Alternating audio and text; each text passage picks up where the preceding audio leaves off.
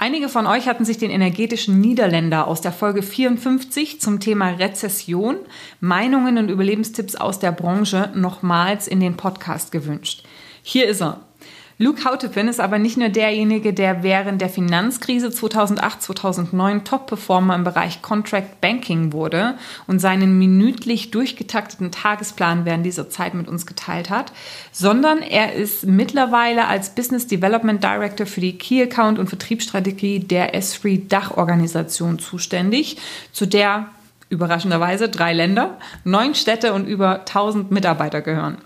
Luke teilt in diesem Podcast seine Gedanken zur aktuellen Situation und beantwortet unter anderem die Fragen, welche Herausforderungen sieht er in der jetzigen Situation, die 2008 nicht da waren, welche Chancen nimmt er wahr und welche Tipps gibt der Vertrieblern mit der Corona-Phase? Danke übrigens an Sascha für diesen Impuls zum Wording umzugehen. Ein interessantes Gespräch wartet auf dich. Lass uns starten. Herzlich willkommen zum Personalberater Coach Podcast. Blicke hinter die Kulissen erfolgreicher Personalberatungen mit der Brancheninsiderin Simone Straub. Ja, Luke, vielen Dank, dass du dir die Zeit nimmst, ähm, hier zu sein. Sehr gerne. Ich grüße dich. Ja, wir haben uns hier über Zoom zusammengeschaltet.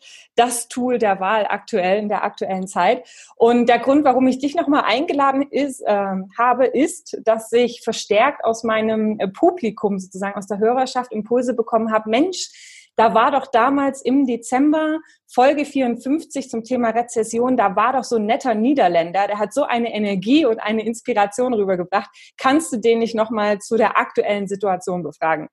Und ähm, ja, gesagt, getan. Hier bist du, Luke. Also wie gesagt, vielen Dank, dass du dich bereit erklärt hast, nochmal dabei zu sein. Und ich würde direkt auch mit zwei, drei Fragen reinstarten, die mir das Publikum so zugespielt hat, die Hörerschaft. Ja. Und zwar haben wir uns ja das letzte Mal in der, in der Folge über Rezession unterhalten. Kommt sie, kommt sie nicht? Wie sieht's aus? Und da waren wir ja grundsätzlich alle sehr positiv. Jetzt hat sich ja relativ viel geändert. Und die Frage ist, äh, du hast ja damals die 2008er, 2009er Finanzkrise mitgemacht, was dort im Bereich ähm, SAP Banking, Contracting, wenn ich das richtig in Erinnerung habe, ne? Banking Contracting, nicht nur SAP, aber Banking Contracts. Also Banking Contracts, okay, genau. Und ähm, da wurde dann gefragt, welche aktuellen Herausforderungen du in der jetzigen Situation siehst, die 2008 nicht da waren. Also wie findest du, ist diese Situation jetzt anders als die, die wir damals hatten? Erstens glaube ich, dass wir damals zu tun hatten mit einer Krise, die nicht man-made war. Jetzt ist die Krise im Prinzip man-made. Menschen haben entschieden, die Wirtschaft komplett zu bremsen. Und Menschen können damit auch jetzt entscheiden, die Wirtschaft wieder anzukurbeln. Mhm. So, das ist schon ein großes Unterschied. Damals war extrem viel Angst wegen Finanzunternehmen, ähm, äh, die nicht mehr deren Darlehen decken konnten, wo ganz viel heiße Spiele gespielt worden sind und eigentlich das ganze Haus zusammengebrochen ist. Das Unterschied jetzt ist, dass wir bewusst, wir, und da rede ich jetzt über Deutschland, aber auch in andere Länder, bewusst auf die Bremse getreten haben und auch die Verantwortung, auch vom Bund heraus, ja, mit alle Zuschüsse, die kommen, mit alle Investitionspakete, die kommen, ähm, genommen wird, um dann, nachdem wir die Pandemie so gut wie möglich bestanden haben und das Coronavirus so weit wie möglich eingedämmt habe, wieder Gas geben zu können. So, das ist ein extremes Unterschied das letzte Mal war es irgendwie nicht mehr verständlich, wo es herkam. Equity Derivatives, ja, so abgeleitete Produkte, Finanzprodukte, die keiner mehr verstanden hat, sind auf eins zusammengefallen. Und jetzt wissen wir, was los ist. Und wir wissen wahrscheinlich auch besser, wie wir es wieder in die richtige Richtung drücken können und drehen können. Und das ist ein großer Unterschied ähm, da läuft jetzt die ganze Zeit die Frage für mich mit, ist das jetzt positiv oder negativ? Also es gibt natürlich eine berechenbare Komponente zu einem gewissen Punkt, dass wir sagen, okay, es kann auch wieder entschieden werden, okay, jetzt sozusagen schrittweise kommen wieder sozusagen die Verbesserungen und wir gehen wieder zurück ins normale Leben. Aber macht es das jetzt besser? In dem Sinne macht es besser, dass wir einen gemeinschaftlichen Feind haben. Wir weltweit kämpfen gegen den gemeinschaftlichen Feind, Covid-19-Virus. und benutze da alle Möglichkeiten, die wir haben. So als Privatpersonen, ja, halt für Distanz. Als Unternehmen geben wir unseren Mitarbeitern die Möglichkeit, von zu Hause zu arbeiten. Und der Staat wird da womöglich unterstützen. Und in meinen Augen ist es schon besser, wenn man weiß, wogegen man kämpft. Man weiß, was passiert ist. Und man weiß wahrscheinlich auch damit besser, wie man es wieder zur Normalität zurückbringen kann. Und der Angst, die 2829 und in Holland sogar bis 2010, 2011 da war, ist, dass man das ganze Finanzsystem nicht mehr trauen konnte. Mhm. Man wusste nicht mehr, was passiert mit meinem Geld. Ist mein Bank noch tatsächlich zuverlässig oder nicht? Und jetzt haben wir gemeinsam weltweit gesagt, wir müssen das so eindämmen. Und wir können gemeinsam aber gewiss auch sagen, wir haben einen Impfstoff oder wir wissen, wie wir damit umgehen und können Sachen wieder ankurbeln. Und ich glaube, dass gerade vom Staat und von staatlichen Institutionen her derzeit viel mehr Verantwortung genommen wird als damals. Damals war es ein Problem von superreiche Banker, die ganz komische Produkte ja viel zu weit und viel zu ähm, stark verkauft haben. Hm. Hm. So, ich sehe es als positiv an. Okay. Okay, ja, die Frage ist trotzdem, wie lange kann sich diese Situation tragen? Ne? Weil je länger es jetzt geht, Woche um Woche, vielleicht auch, sag ich mal, bis Juni, Juli und länger, ähm, umso schlimmer wird es trotz alledem, weil der Geldfluss ist ja jetzt auch nicht unendlich. Ne? Also ich habe mich erst gestern drüber unterhalten mit meinem Mann und habe gesagt, okay, ähm, weil die Autoindustrie jetzt, glaube ich, wieder so langsam auch äh, anläuft. Ne? Also die, die, die Autohändler können öffnen, die Produktionen sollen so langsam wieder hochgefahren werden, aber dann kauft keiner Autos, dann will man ähm, Subventionen ausgeben, damit das Volk sozusagen wieder Autos kauft. Und dann denke ich mir, okay, wir können ja wahrscheinlich auch nicht jeden subventionieren und irgendwann ist ja dann auch mal Schluss. Ne? Also die Frage ist, wie lange geht das auch noch gut und ist das tatsächlich, also ich weiß es nicht. Also diese Berechenbarkeit, ich kann das sehr gut nachvollziehen. Ähm, aber ich frage mich tatsächlich, tatsächlich auch, wo führt es hin? Und diese Unsicherheit gibt es ja trotz alledem für viele, die sagen, okay, wann, wann wird es wieder ordentlich sein? Wann wird es wieder so sein, wie wir das kennen? Ja? ja, das stimmt. Wir haben glücklicherweise eine gewisse Zeitversetzung, weil in China läuft das meiste wieder auf 100 Prozent Mhm. Und in China, ich habe viele Freunde hier in München, die bei BMW arbeiten, im Einkauf und, und relativ hoch bei BMW, habe die jetzt extreme Rekordabsätze. Mhm. Und das Interessante ist, dass ja in Europa und gerade in der US sind wir jetzt in der Phase, wo China vor ein paar Monaten war, aber jetzt fängt China wieder an, sowohl zu produzieren als auch zu kaufen. So, das hilft uns, und gerade hier in Deutschland, wenn wir über die Autoindustrie sprechen, aber man muss auch nicht vergessen, wir machen Recruiting. Und die Berufe, die am meisten betroffen sind, sind eher die Berufe, die wir in unserem Recruiting nicht beliefern. Gastronomie eher weniger. Ja, ein Riesenproblem für die Gastronomie ist mhm. bekannt, aber das ist nicht unser Markt. Ähm, Lkw-Fahrer, Busfahrer, Taxifahrer, im Prinzip nicht unser Markt. So, diejenigen, die die größte Probleme haben werden nach der Krise, sind eher diejenigen mit wirklich kleine selbstständige Berufe, ja, in niedrig bezahltem Bereich. Ja, wie wir das in unserer Industrie öfters Blue Collar Work nennen. White Collar Work, ja, so der Experte, der hochqualifizierte Personen, werden derzeit sehr viel nachgefragt und werden nach der Krise wahrscheinlich vermehrt nachgefragt.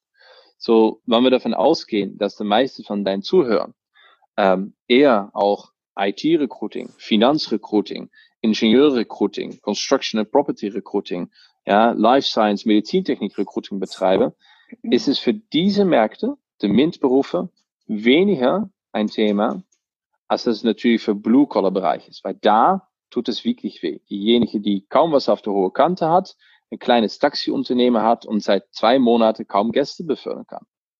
Da ja, tut's weh. Ja, wobei man natürlich auch sagen muss, dass gerade in der aktuellen Situation viele Unternehmen ja einfach abwartend sind. Ne? Und ich habe jetzt auch durch Gespräche ähm, im Markt kommt immer wieder der Punkt hoch, dass man sagt, ja, eigentlich bis zu 70 Prozent der Aufträge sind entweder on hold oder storniert. Ja, wobei in der Mehrheit eigentlich on hold und die Unternehmen warten halt erstmal ab, weil sie nicht wissen, wohin es geht, weil es trotzdem für sie unberechenbar ist, wie lang ähm, das Ganze eben dauert. Und das geht dann wahrscheinlich nicht nur in den White-Color, ähm, in den Blue-Color-Berufen so, sondern auch in diesen White-Color-Berufen. Und wenn es danach, sage ich mal, besser wird, dann könnte ich mir vorstellen, geht es auch für die Restaurants und so weiter wieder besser, weil die Leute drücken ja raus. Also jeder will ja raus, jeder will mhm. verreisen, jeder will was anderes sehen und so weiter. Also ich weiß nicht, ob ich das so differenzieren würde, weil die Situation spiegelt sich für mich eigentlich anders.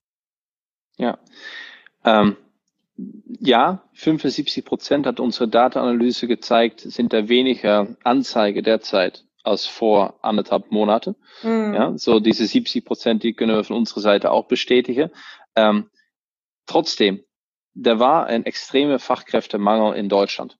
In fast all diese von mir gerade genannte Berufe oder, oder Berufsteile. Mhm. Das ist nicht auf eins weg. Da waren 50.000 bis 100.000 zu wenig ITler.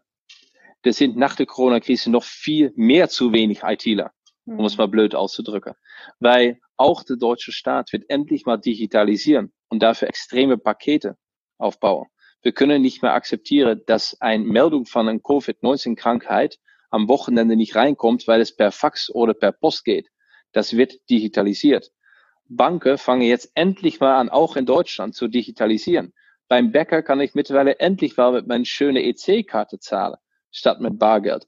So gerade diese Berufe, Simone, bin ich ziemlich sicher, werden nach der Krise extrem nachgefragt. Mhm. Jetzt steht es on hold. Das ist wirklich eine Pausesituation. Mhm. Ja, eine Art von Winterschlaf im, im Frühling. Ja, aber das wird weitergehen. Und letztes Mal war ich über gewisse Themen schon positiv. Ich bin immer noch positiv. Mhm. Ich sehe gerade in Deutschland extreme Chancen. Und lass uns eine Sache nicht vergessen.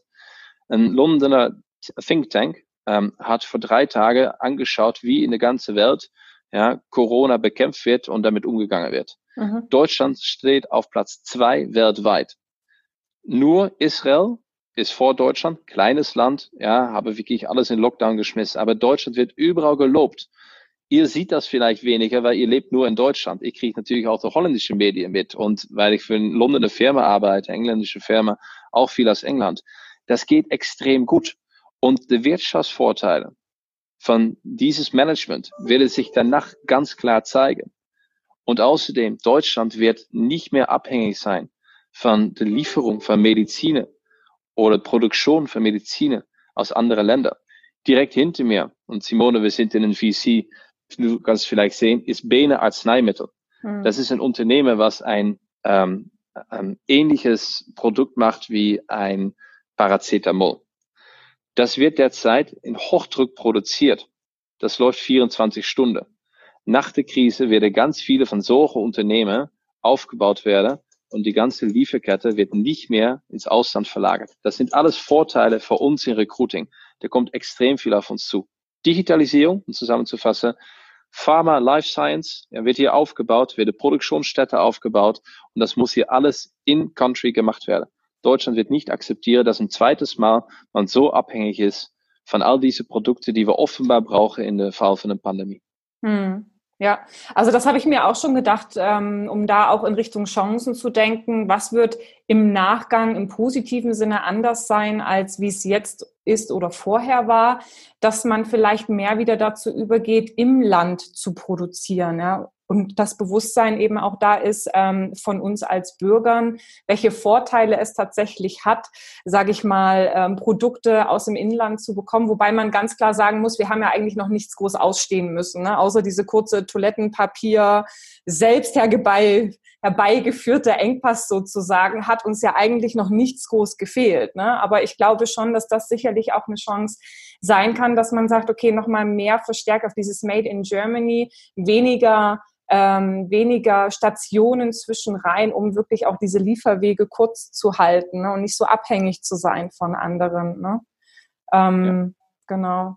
Ja, schade finde ich es ein bisschen, dass wir jetzt auch gerade die Situation haben, dass die ganzen Obst- und Gemüsebauern, sage ich mal, da diese Einschränkungen haben.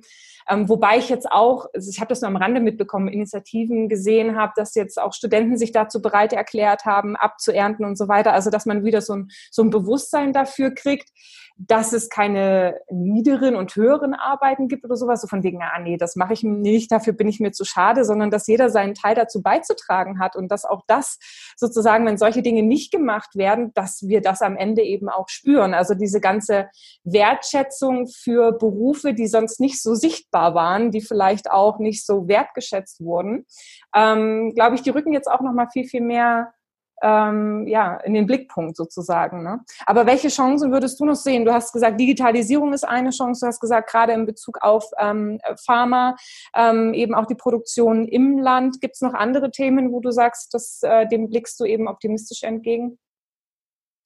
Ähm, naja, der größte Handelspartner von Deutschland ist China. Mhm. Und in China läuft's wieder.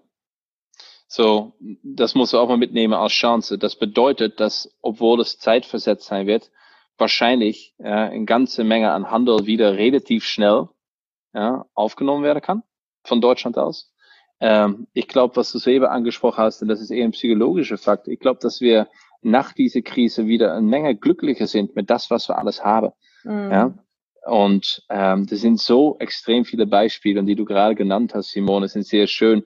Es gibt ja wirklich unzählige tolle Beispiele, wie man wieder vielleicht ein klein bisschen mehr zurückfindet zu sich selbst, zu seiner Familie, zu der Natur, zu der Ruhe, die man eigentlich braucht und auch mal überlegt, ist es wirklich notwendig immer, ja, äh, für alles rumzureisen, ja, für alles die ganze Zeit in Fliege zu steigen. So, wir haben jetzt über ein Jahr lang Fridays for Future gehört, aber trotzdem gab es Stau und extrem viele Flüge. Vielleicht hilft es uns. Ja, vielleicht hilft es uns mal wirklich zu überlegen. Und manche Menschen, ich bin auch so eine, brauchen dafür erstmal einen Schock, brauchen mhm. erstmal wirklich einen Klatsch ins Gesicht, um dann wieder zu sagen, wow, ja, was habe ich eigentlich an Tolles in meinem Leben? So, das Positive, was ich da sehe an psychologischer Seite, ja, ist nicht zu unterschätzen. Vom Märkte her, ich habe auch kein Glaskugel, aber ich bin mir sicher, dass die Digitalisierung, und das ist, das ist größer, als wir vielleicht denken, extrem durchbacken wird. Ja, dass extrem viel Sache auch von Staat heraus, aber auch von Unternehmen heraus jetzt endlich mal digitalisiert werden. Wir bei S3 haben jahrelang mit unseren Desktop-Computers gearbeitet, für jeden Arbeitsplatz, ja, extrem viel Geld damit auch ausgegeben an tolle Büros. Ja, brauchen wir das in Zukunft noch? Brauchen wir in München zweieinhalbtausend Quadratmeter, um alle unsere Leute runterzubringen? Finde Leute es nicht viel angenehmer, wenigstens ein, zwei, drei Tage von zu Hause zu arbeiten oder beim Kunde zu arbeiten?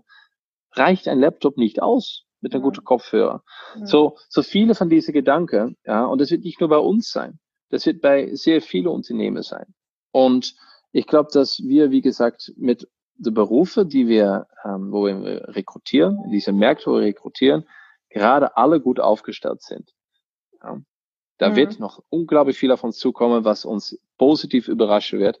Und wenn sogar der deutsche Staat darüber nachdenkt, eine App zu introduzieren, eine App reinzubringen, wo man sagen kann, ich habe jetzt Kontakt gehabt mit den Covid-19-Personen, ähm, dann bedeutet das, dass wir angekommen sind ja, in, ins nächste Jahrhundert und das endlich mal benutze, was eigentlich schon sehr lange möglich ist. Skype ist nicht von letztes Jahr. Skype gibt es seit, ich sag mal, 20 Jahren, aber es trotzdem nicht benutzt. Und jetzt müssen wir. Ja, genauso wie Zoom, ja. Also viele, viele entdecken jetzt erst Zoom, wo ich mir denke, hä, das gibt's irgendwie schon, keine Ahnung, wie lange es die gibt, aber ich kenne das bestimmt schon fünf Jahre, meine ich mal. Ja, also es mhm. ist schon, gibt's eigentlich schon sehr, sehr lang, ja.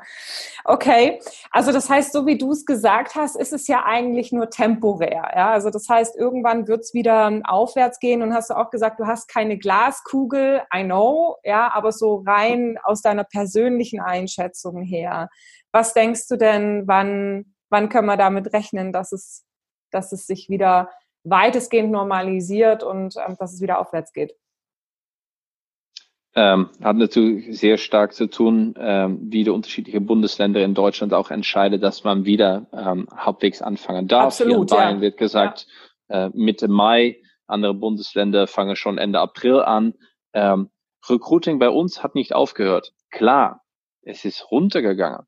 Ähm, aber auf Festanstellungsebene zum Beispiel haben wir in der letzten Woche, der Osterwoche, 86 Prozent ja, von Interviews und Jobs bearbeitet und reinbekomme im Vergleich zu ein normale Vier-Tage-Woche. Das ist zwar weniger, ja, aber das ist kein extremer Einbruch. Werde finale Entscheidungen derzeit getroffen, gerade auf Festanstellung eher nicht. Man möchte sich mal persönlich sehen, der Hand schüttern, ja, eine Person ins Team vorstelle oder Mitarbeiter lasse. Klar, das, das ist alles zeitverzögert, aber das kommt wieder zurück. Ich gehe stark davon aus, Ja, und das ist auch meine Hoffnung, dass wir den ganzen Sommer rüber noch echt zu tun haben mit dieses Virus, auf Distanz bleiben. Ja, Urlaubsreise, Geschäftsreise wird extrem beschränkt sein oder nicht stattfinden. Mhm. Ja, ganz klar. Der Hoffnung ist, und ich kann nicht allzu viel aus dem Nähkästchen plaudern, aber dass tolle Unternehmen, inklusive deutsche Unternehmen, was auch unsere Kunden sind, an Vaccins arbeiten. Und ich bin guter Hoffnung, weil die Leute sind da alle sehr gut gelaunt, dass ein Vaccin ab gewissem kommen wird. Und dass sobald das Vaccin da ist und großflächig zur Verfügung gestellt werden kann, die Wirtschaft mit einem enormen Schwung wieder anzieht. Wir werden einige bleibende Schäden haben dann. Das ist so. Die sehe ich allerdings nicht nochmals in den Bereichen, wo wir rekrutieren. Die sehe ich viel mehr bei zum Beispiel Reiseanbieter, ja, viel mehr bei Hotels, viel mehr bei Unternehmen wie Lufthansa. Die sind echt betroffen. Ähm, aber das meiste wird sich dann relativ schnell erholen. Trotzdem wird die alte Realität nicht zurückkommen. Da wird eine neue Realität sein. Und dann werden wir gewisse Sachen mehr brauchen und andere Sachen weniger. Hm. Hm. Okay, jetzt habe ich akustisch, ich habe vorhin zwei, zwei, drei Worte, du hast zwei, dreimal ein Wort gesagt und wiederholt, nur ich wollte dich nicht unterbrechen, ich habe es akustisch nicht verstanden. Ich weiß nicht, ob du dich noch erinnern kannst, du hast gesagt, wenn kommt, dann wird es wieder besser. Wenn das Vaccin kommt. Ja, Was ist das? Vaccination, äh, Vaccination, ach, äh, Impfstoff, Impfung. Ach so, ach so, wenn die Impfung. Ja. ja. gut, aber die kommt ja nicht vor Ende, vor Ende des Jahres, oder? Da kommt doch erstmal eine Freigabe, dann müssen die getestet werden und so weiter. Kann man auch nicht sagen, weil ähm, Mundschutzmaske, um die früher ähm, freizugeben, hat das Prozess sechs Wochen gedauert. Ja. Da hat der deutsche Staat jetzt für gesorgt, dass innerhalb drei Tage getestet wird. Das geht in 24 Stunden Betrieb. Das wird mit Hubschrauber ja, Richtung Testlabore von Dekra und TÜV geschickt, um sofort zu testen. Ähm, weltweit hat der FDA und der EMA ja ganz klar gesagt, dass man ähm, äh, viel schneller testen kann. Man darf auch viel schneller auf Menschen testen. Ja, da werden weltweit an, ich glaube, 70 unterschiedliche Impfstoffe, Vaccins, äh, ähm, äh, derzeit geforscht und gearbeitet. Äh, was ich gelesen habe, Bill Gates und Melinda Gates Foundation haben jetzt Geld zur Verfügung gestellt, um sieben ja, großflächige Fabriken aufzubauen, großflächige Produktionsstätte aufzubauen, wo mhm. die wissen, dass fünf nie in Betrieb genommen werden, aber die zwei, die tatsächlich für Impfstoff und Medikamente benutzt werden können, sind dann sofort produktiv. Der wird so Gas gegeben, Simone. So das haben wir als Welt noch nie gesehen und da dürfen wir auch mal stolz drauf sein. Mhm. Ja, man muss ja nicht vergessen, diese Art von Krankheit gab es immer schon. Ja, ob man jetzt über die Pest redet, ja, oder andere ähm, SARS-Ausbrüche wir haben so schnell reagiert, wir haben so schnell rausgefunden, was es ist. Die Geschwindigkeit, ja, womit man auf dieses SARS-CoV-19 raufgesprungen ist, ist so enorm hoch. Und wir sind eigentlich in einer Phase, wo wir als Menschheit viel schneller sehen können, was los ist. Das konnten wir früher nicht. Früher haben wir gesagt, ja, da sind ganz viele Leute krank und ganz viele alte Leute sterben. Wir sind nur noch nicht in der Phase, wo wir das sofort in einen Supercomputer drücken können und per Knopfdruck einen Impfstoff ja, produziert habe und auf der ganzen Welt zur Verfügung haben. So, teilweise ist es auch der Angst, weil wir sehen können.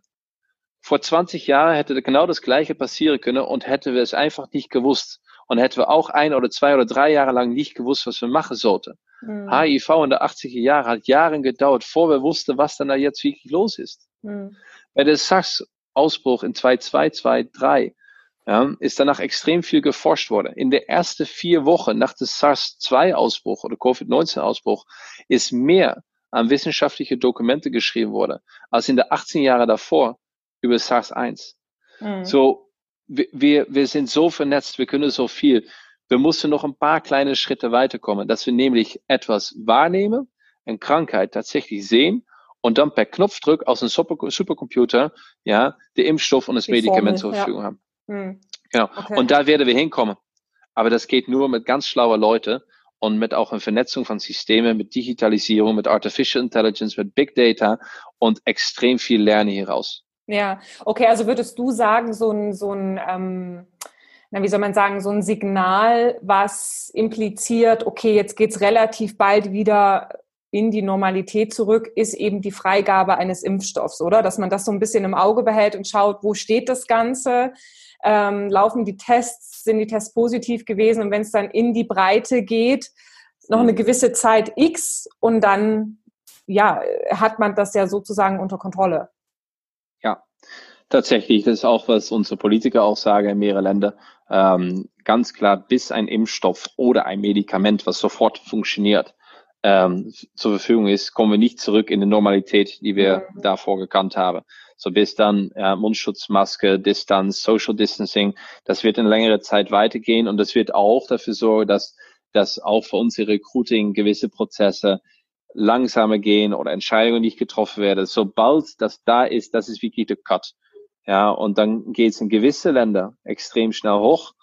Ähm, das Problem ist allerdings in viele andere Länder, ja, die nicht die Kapazität haben und diese Zeit nicht aussitzen konnte. Und das muss man nicht, nicht, nicht vergessen und nicht unterschätzen. Und wenn wir ja. Ähm, ja. unzufrieden sind, ja, weil wir unsere Freunde nicht sehen können oder nicht in den Biergarten gehen können, müssen wir auch mal darüber nachdenken, ja, wie in Afrika nicht ähm, die Fähigkeit, die Möglichkeit oder ein Gesundheitssystem besteht, um mit sowas umzugehen. Mhm. Ja, wie Länder, die kein soziales Netz haben, wie der US, wirklich Schäden hiervon empfinden. Und da sind wir wirklich, muss ich sagen, glücklicherweise richtig ein, ein richtiger Spott, richtige Fleck im Erde hier in Deutschland mit ein extremes Gesundheitssystem und extremes ne-, Netz für alle. Und gemeinsam kommen wir dahin rüber. Gemeinsam schaffen wir das.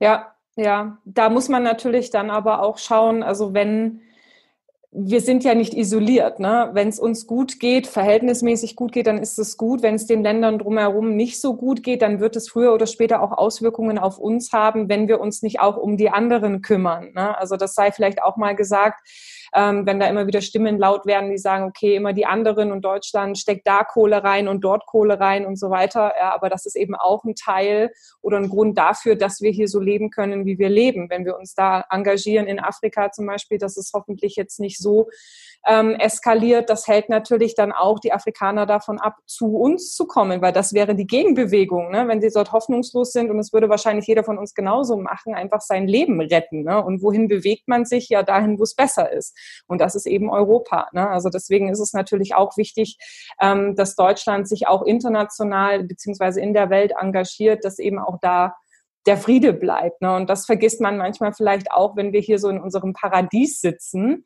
ähm, dass dieses Paradies eben auch nur deswegen besteht, weil wir eben auch sehr international, sehr vernetzt, sehr auch gemeinschaftlich denken und nicht eben isoliert für uns. Ja? Das stimmt. Trotzdem, auch Deutschland kann nicht das ganze Leid der Welt tragen. Nee, kann es nicht, ja, das stimmt. Und ähm, jetzt ist erstmal Sache, dass jeder für sich gesund bleibt und ja. dass alle ähm, in der Familie und Freunde gesund bleiben. Und sobald wir hier ein paar Schritte gemacht haben, werden wir sehen, dass wir auch andere unterstützen können. Auch China hat das gemacht. China hat nach Italien sowohl Ärzte geschickt, ähm, Medikamente geschickt, ähm, ähm, Beatmungsgeräte geschickt äh, Mundschutzmaske. Und wahrscheinlich wird hier eine Phase kommen, wo wir vielleicht noch ein, eine halbe Milliarde Mundschutzmaske übrig haben, ja, die wir dann vielleicht über die Welt wieder verteilen können. Mhm. Ja, die Flugzeuge mhm. von Lufthansa stehen am Boden, so ähm, die können eingesetzt werden mhm. und dann dann muss man diese Pflicht auch nehmen. Ähm, man muss aufpassen, bin ich der Meinung, Simone, dass man dass man versucht alles immer zu lösen. Ja, das geht nicht. Ähm, ja, man muss für seinen Partner immer da sein. Ich finde, dass Europa das relativ gut macht. Ja, das ist eine ein ganz schwierige Herausforderung. Ähm, ähm, ob das hier zu größeren Problemen führt im Sinne von einem Bruch von Europa zwischen Süd und Nord, ist möglich, aber das war auch davor schon möglich. Ja, da war schon länger Stimme, dass man unzufrieden ist mit diejenige, die einzahle und diejenige, die vielleicht ausnutze. Ja. ja ähm, ich bin da derzeit kein Politiker und möchte mich auch nie dazu äußern. Ich verstehe beide Seiten. Ich glaube allerdings, wenn wir nochmal zurückgehen zu, was uns angeht, die deutsche Wirtschaft ist verdammt robust. In den letzten Jahren haben wir ähm, diese schwarze Null ja, immer gehalten, obwohl man gedacht hat, investier doch mal, ja, steck doch mal ein bisschen Geld rein, weil das Geld kostet nichts. Mhm.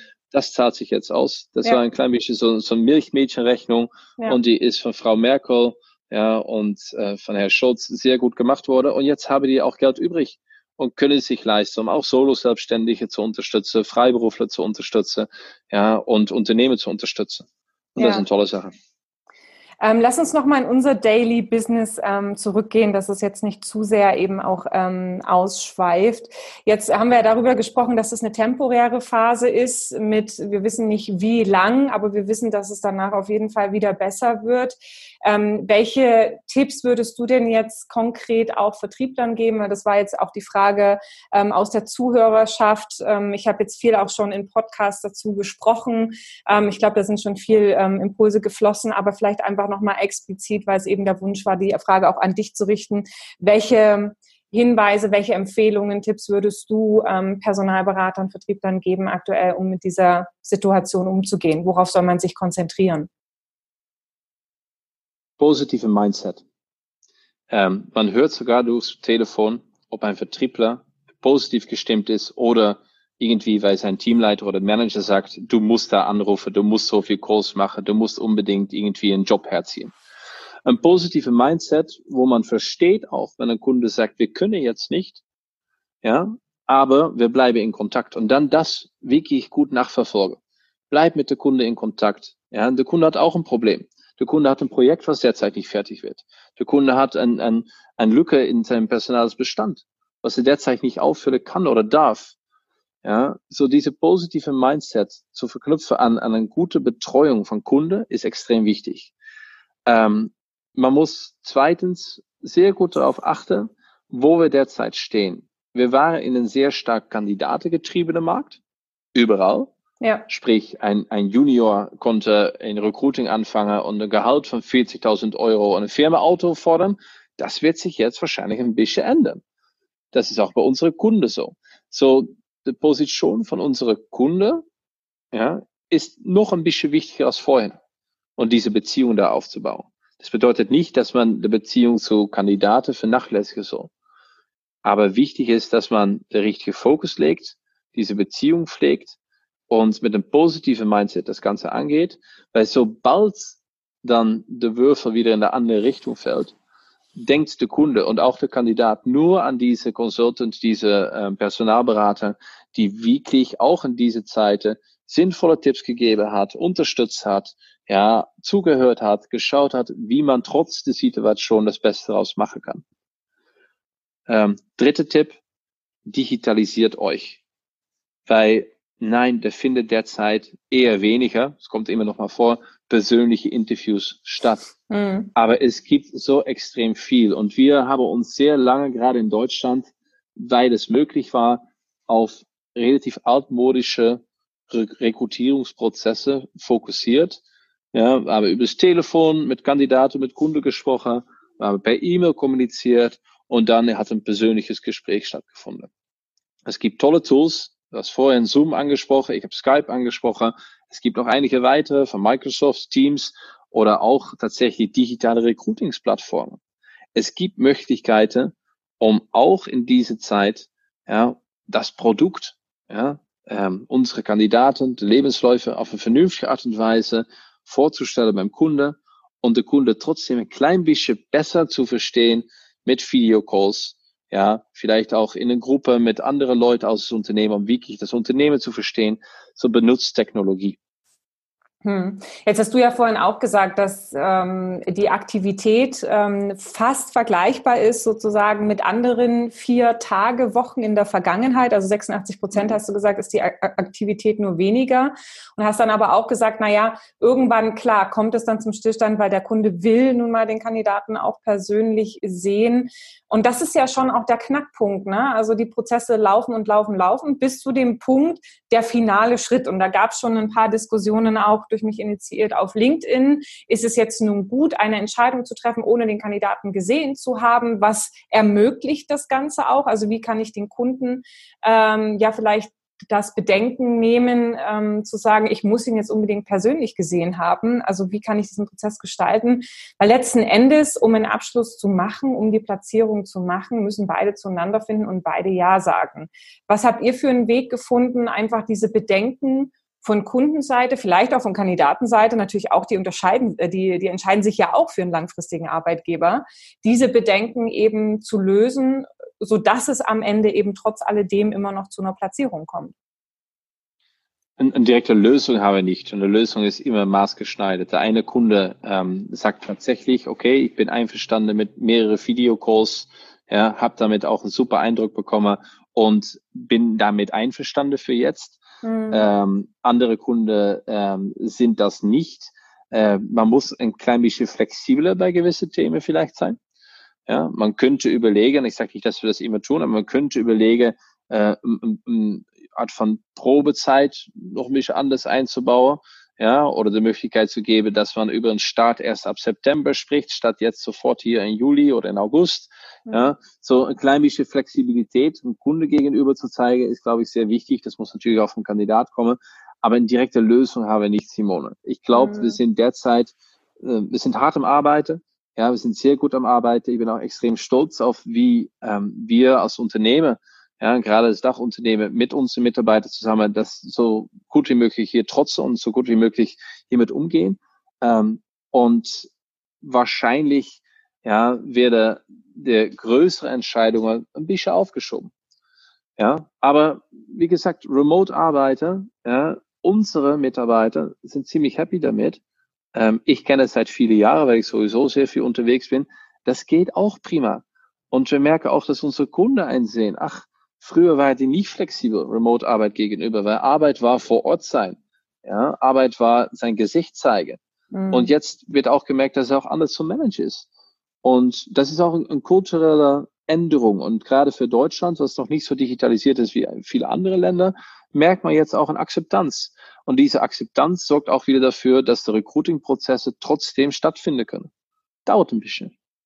Ja, es ist einfach genau diese Veränderung, die durch den Schmerz zustande kommt. Ne? Früher hat es halt funktioniert, da hat man gedacht, ja klar, man könnte digitalisieren, ah, ist jetzt aber vielleicht auch nicht so wichtig, das läuft ja alles so gut, so wie es ist. Und jetzt haben wir diese Situation und die zwingt natürlich jetzt auch den einen oder anderen mal drüber nachzudenken, welche Alternativen habe ich. Ne? Und wenn wir als Berater eben diesen Prozess auch begleiten, ähm, Tools zur Verfügung stellen, wie du sagst, Alternativen zur Verfügung stellen, aber vielleicht auch ins Gespräch zu kommen und zu sagen, okay, lieber Kunde, was genau ist dein Bedenken? Was genau mhm. sind die Dinge, die jetzt du in einem persönlichen Gespräch noch klären wolltest, wo du sagst, okay, das kannst du vielleicht auch nur in einem persönlichen Gespräch, um dann zu schauen, vielleicht gibt es ja dazu doch eine Alternative und mal letzten Endes natürlich zu akzeptieren. Ich kann es auch gut nachvollziehen, ja, wenn ich sage, okay, ich will in eine neue Position ähm, und die Position hat vielleicht jetzt nicht, äh, keine Ahnung, 50 Prozent Remote-Anteil und ähm, ich bin darauf angewiesen oder ich ähm, würde jeden Tag dort in ein physisches Büro fahren, dann will ich vielleicht das Büro tatsächlich auch erstmal vorher sehen, bevor ich da unterschreibe. Ne?